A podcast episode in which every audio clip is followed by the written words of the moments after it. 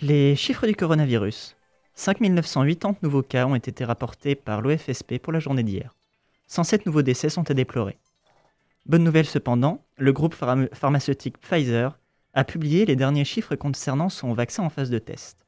D'après les premiers résultats, le vaccin serait efficace à 90%. Les données complètes sont attendues d'ici la fin de l'année. L'Union européenne a annoncé vouloir en acheter 300 millions de doses, en ajoutant 100 millions euh, par rapport à un contrat déjà conclu en septembre. Affaire RTS, Darius Rochebin a déposé une plainte hier pour diffamation à l'encontre du journal Le Temps, pour une enquête publiée fin octobre mettant le présentateur en cause dans une affaire d'agression sexuelle. Politique internationale. La Turquie a été condamnée aujourd'hui par la Cour européenne des droits de l'homme à Strasbourg pour la détention de journalistes. Les faits datent de 2016 et concernent des journalistes du, quotidien d'opposition Cumhuriyet, suspectés par le gouvernement turc de propagande d'organi- d'organisation terroriste et placés en détention provisoire. Le pays a été condamné à verser 16 000 euros de dommages moraux par journaliste. On rappelle que la Turquie occupe à l'heure actuelle la 157e place sur 180 du classement de la liberté de la presse de Reporters sans frontières. Le président russe Vladimir Poutine annonce aujourd'hui un cessez-le-feu complet entre l'Arménie et l'Azerbaïdjan pour la région du Haut-Karabakh, en vigueur depuis lundi 21h heure de, heure de Greenwich.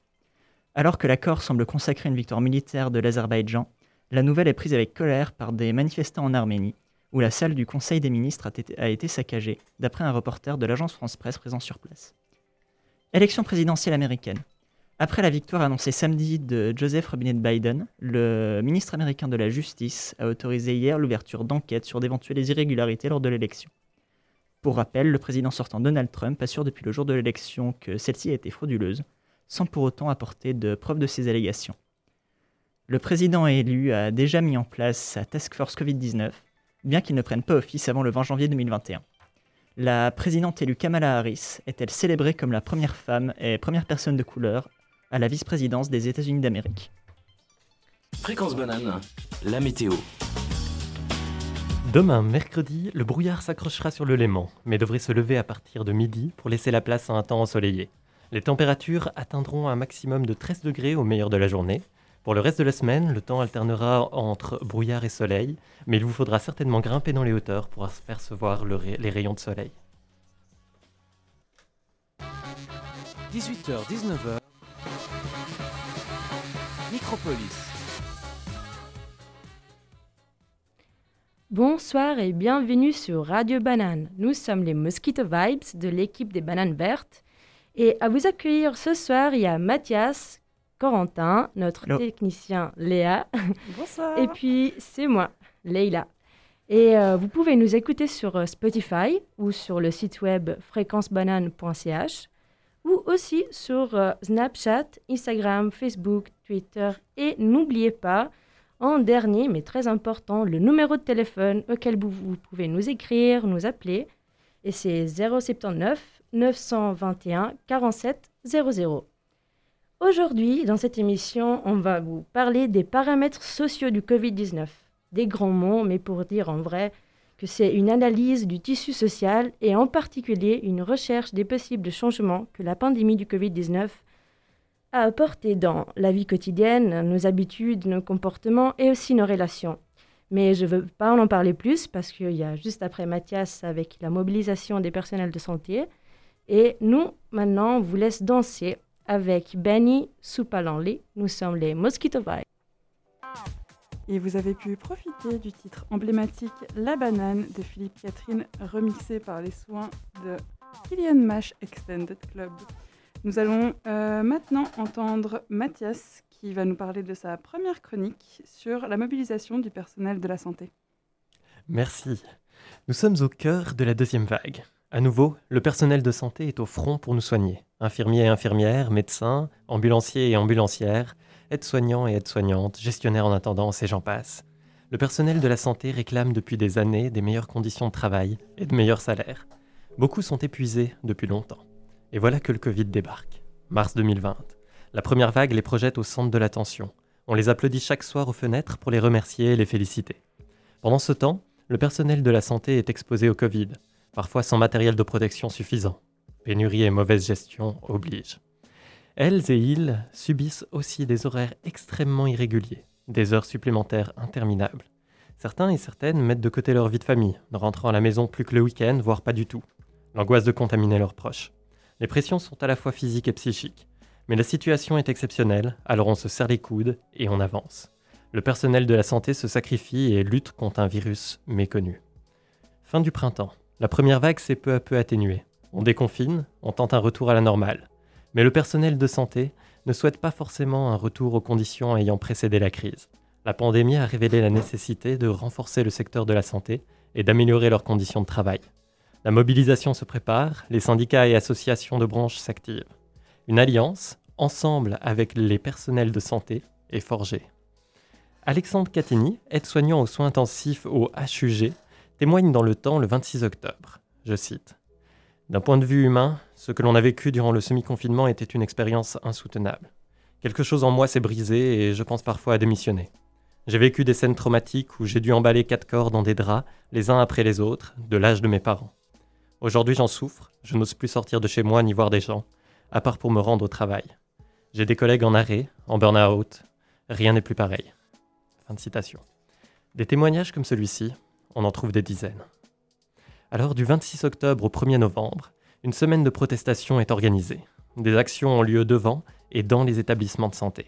Le mercredi 28 octobre, une manifestation du personnel vaudois à Lausanne réunit 800 à 1000 participants, tous masqués. Les organisateurs appellent et rappellent sans cesse au respect des distances. La manifestation est coupée en deux, on veut éviter le cluster. Au balcon, dans les rues, la population les encourage, les applaudit, fait du bruit. Même la pluie attend la toute fin de la manifestation pour tomber, dispersant les participants. Au niveau suisse, une action a lieu sur la place fédérale à Berne le samedi 31 octobre. Environ 1000 professionnels de la santé y sont réunis. La surprise du jour Une centaine d'opposants aux mesures de lutte contre le Covid se sont rassemblés sans masque, sans respecter les distances. Ils scandent des slogans, jettent des pétards, on y voit même un individu cracher sur un soignant. Les manifestants ont besoin de l'aide de la police qui repousse peu à peu les perturbateurs aux abords de la place fédérale. Le reste de la manifestation se déroule normalement. Quelles sont leurs demandes précises? L'Alliance nationale formule trois revendications pour cette semaine. Premièrement, une prime Covid, sous la forme d'un salaire mensuel supplémentaire. Deuxièmement, davantage de droits sur le lieu du travail, Comprenez une meilleure protection et un droit de participation plus étendu. Troisièmement, de meilleures conditions de travail dans le respect de la loi et la suppression du minutage des soins. Côté vaudois, une pétition est lancée. Sa version en ligne a à ce jour plus de 4500 signataires. Elle reprend la demande d'une prime Covid ainsi que l'amélioration des conditions de travail. Elle demande pour cela une augmentation des effectifs par l'embauche de personnel qualifié et expérimenté. Et enfin, elle revendique une revalorisation salariale. Et maintenant, Dix jours après la semaine de mobilisation, le personnel de santé a-t-il été pris suffisamment au sérieux par les pouvoirs publics et les employeurs? Il est encore trop tôt pour le dire. La pandémie a repris de l'ampleur, le personnel de santé doit repartir au front et doit réorganiser son agenda de contestation. Mais porté par le soutien du public et des années de revendication, il ne s'arrêtera pas de sitôt. maintenant, on va écouter euh, Bon Entendeur, Le temps est bon. Et vous avez pu profiter de du titre Happy Man de Jungle.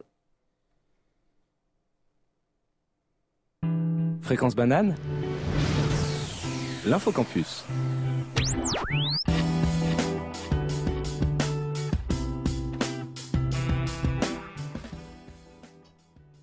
Le campus est bien calme en ce moment. Dans le but de contenir l'épidémie, les cours sont intégralement en ligne depuis le 26 octobre à l'EPFL et le 2 novembre à l'UNIL. Pour les nouveaux étudiants ayant commencé un bachelor cette année à l'UNIL, l'université vous appellera jusqu'au 27 novembre afin de prendre de vos nouvelles en ce début d'année si particulier. Toujours à l'UNIL, les examens ont été aménagés pour, euh, à partir de cette année, avec plus d'oral notamment. Mais si l'accès au campus est restreint, Fréquence Banane diffuse encore pour le plus grand plaisir de vos oreilles. Restez branchés ce soir, car à 19h30, T'as raison prend l'antenne sur le thème de la solitude. Une réunion Zoom sera accessible dans la rubrique de l'émission afin d'interagir en direct. Demain matin à 7h, rendez-vous avec les Zoom pour leur café kawa et connectez-vous à 18h pour un micropolis des délices d'Orient sur le thème des cartoons des années 2000. Stranger Sport, demain soir de 20h à 22h pour des actualités et des chroniques sur le sport. Pour des discussions plus intimes, c'est la banane rose qu'il faudra aller écouter jeudi à 19h30. Et maintenant, on va écouter Elton John avec la chanson Banyan Jets et puis après Nils Hans, L'homme alone. Et euh, pour ce soir, j'ai préparé une chronique qui parle des changements que cette pandémie a pu apporter dans notre vie privée. Précisément, je me suis concentrée sur trois styles de vie, celle de couple, de famille et celle seule. Et de mes recherches, il est sorti que dans cette période, de vivre seul ne semble pas être la meilleure idée. Plusieurs euh, psychothérapeutes ont en effet déconseillé de vivre seul car la solitude serait encore plus accentuée et s'il mal géré pourrait amener à des états graves de mal-être. Pour ces personnes, c'est devenu un vrai challenge car la solution serait celle de s'ancrer le plus possible dans la vie quotidienne. Donc un effort nécessitant beaucoup d'énergie et discipline. Il faudrait par exemple garder un bon contact avec la nourriture, ayant une diète équilibrée, ou préserver le sommeil, faire du sport et cultiver ses propres passions, comme écouter de la musique, lire, danser, chanter. L'important, c'est, conseillent les psychologues, de trouver toutes ces ressources sur lesquelles s'appuyer pour s'ancrer dans la réalité. Par contre, la réalité familiale dans cette période est différente. Les nouvelles normes imposées pour contenir la propagation du virus replient beaucoup sur le foyer et sur le confinement chez soi. Donc une définition du foyer et des membres qui le composent était nécessaire.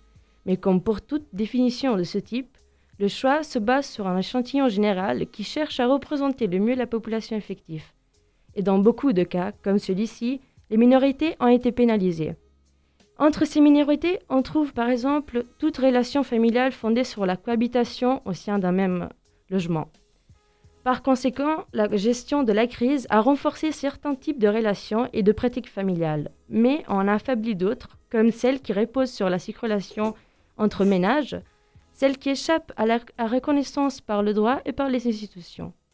Ainsi, des normes qui indirectement réaffirment l'idée de la famille fondée sur la conjugalité hétérosexuelle, la filiation procréative et la décohabitation entre les générations une idée qui aggrave et renforce les inégalités et en marginalisant les formes familiales différentes du système familial classique.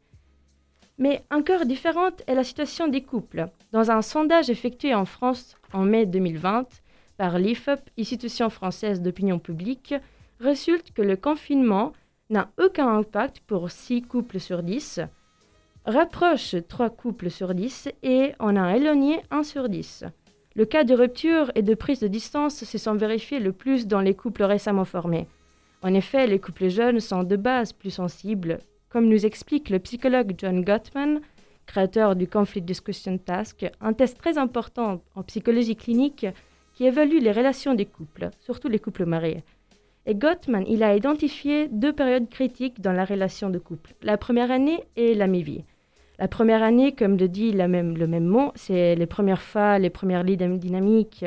Il faut se connaître mieux et s'apprécier malgré tout. Donc, c'est assez difficile. Et euh, les pauvres jeunes couples, en plus de ça, ont dû aussi réussir à faire face et gérer tous les problèmes liés à cette fantastique pandémie. Et je pense que c'était plutôt difficile, sincèrement. et à ce propos, euh, je vous envie surtout, je vous invite surtout à partager votre histoire. Et vous pouvez clairement nous écrire donc au numéro qui est 079 921 47 00. Maintenant, il y a une belle musique, c'est les Bee Gees et Night Fever. Et donc, on arrive à la conclusion de cette jolie émission. On a pleuré, on a rigolé ensemble, mais maintenant, il faut se quitter. Non, à part le sentimentalisme, c'était vraiment un plaisir de vous accueillir, de vous parler, et on espère de vous avoir amusé, de vous avoir intéressé. Mais on a traité des arguments très généraux, donc euh, là, c'est le moment de dire si vous avez quelque chose à dire.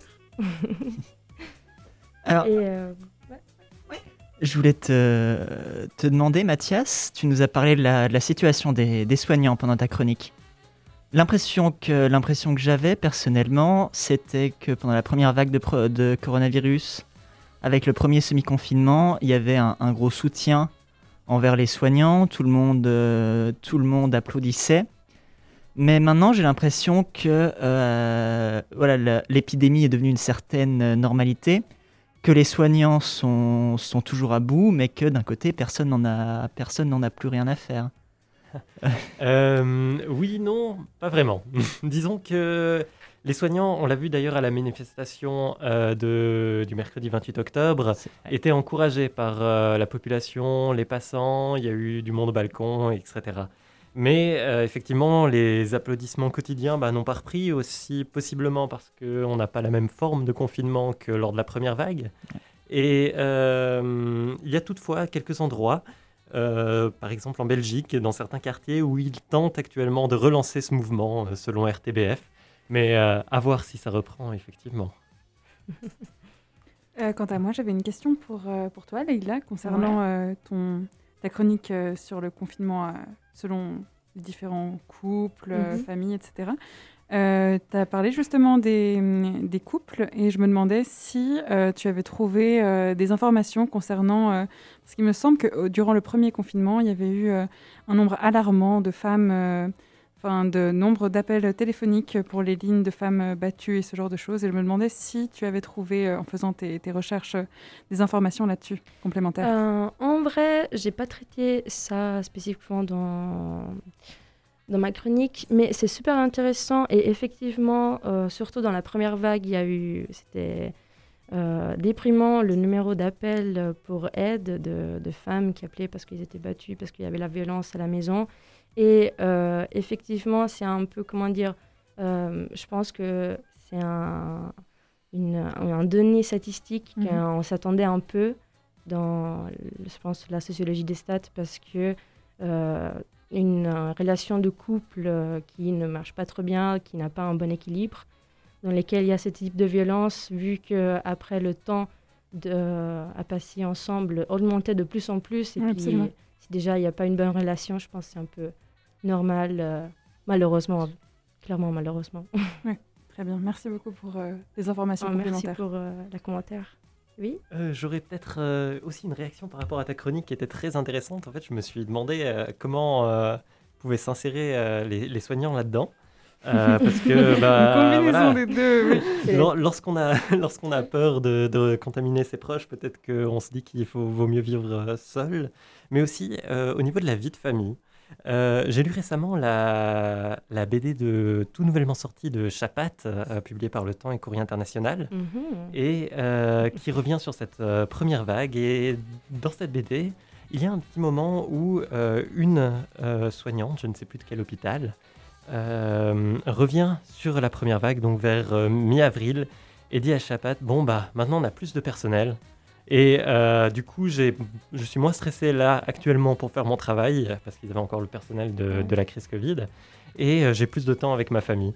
Et euh, il y a eu ce, ce petit revers, euh, apparemment pour certaines personnes, suite, euh, suite à la crise qui a certainement disparu avec Ouais. la, la perte des effectifs Covid. Mais euh, ouais, Oui, ouais. clairement, mais euh, la quantité de médecins qui ont passé plus de 24, 24 heures de, de suite à l'hôpital, même plus, donc ils rentraient pas à la maison, euh, c'était une crise sanitaire euh, euh, complètement, et donc aussi avoir plus de temps à passer avec sa famille dans ce moment où quand même c'est très important de se rapprocher des autres, même si on doit s'éloigner en vrai.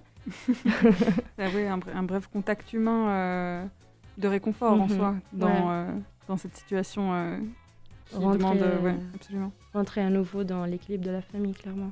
Ouais. Merci beaucoup alors à tout le monde et nous, on vous quitte, mais on va se retrouver la semaine prochaine. Et à 19h30, si vous voulez rester sur Fréquence Banane, vous pouvez. Et il y a T'as raison, c'est l'émission suivante. Nous, par contre, c'était les Mosquito Vibes et on vous laisse maintenant avec Elton John.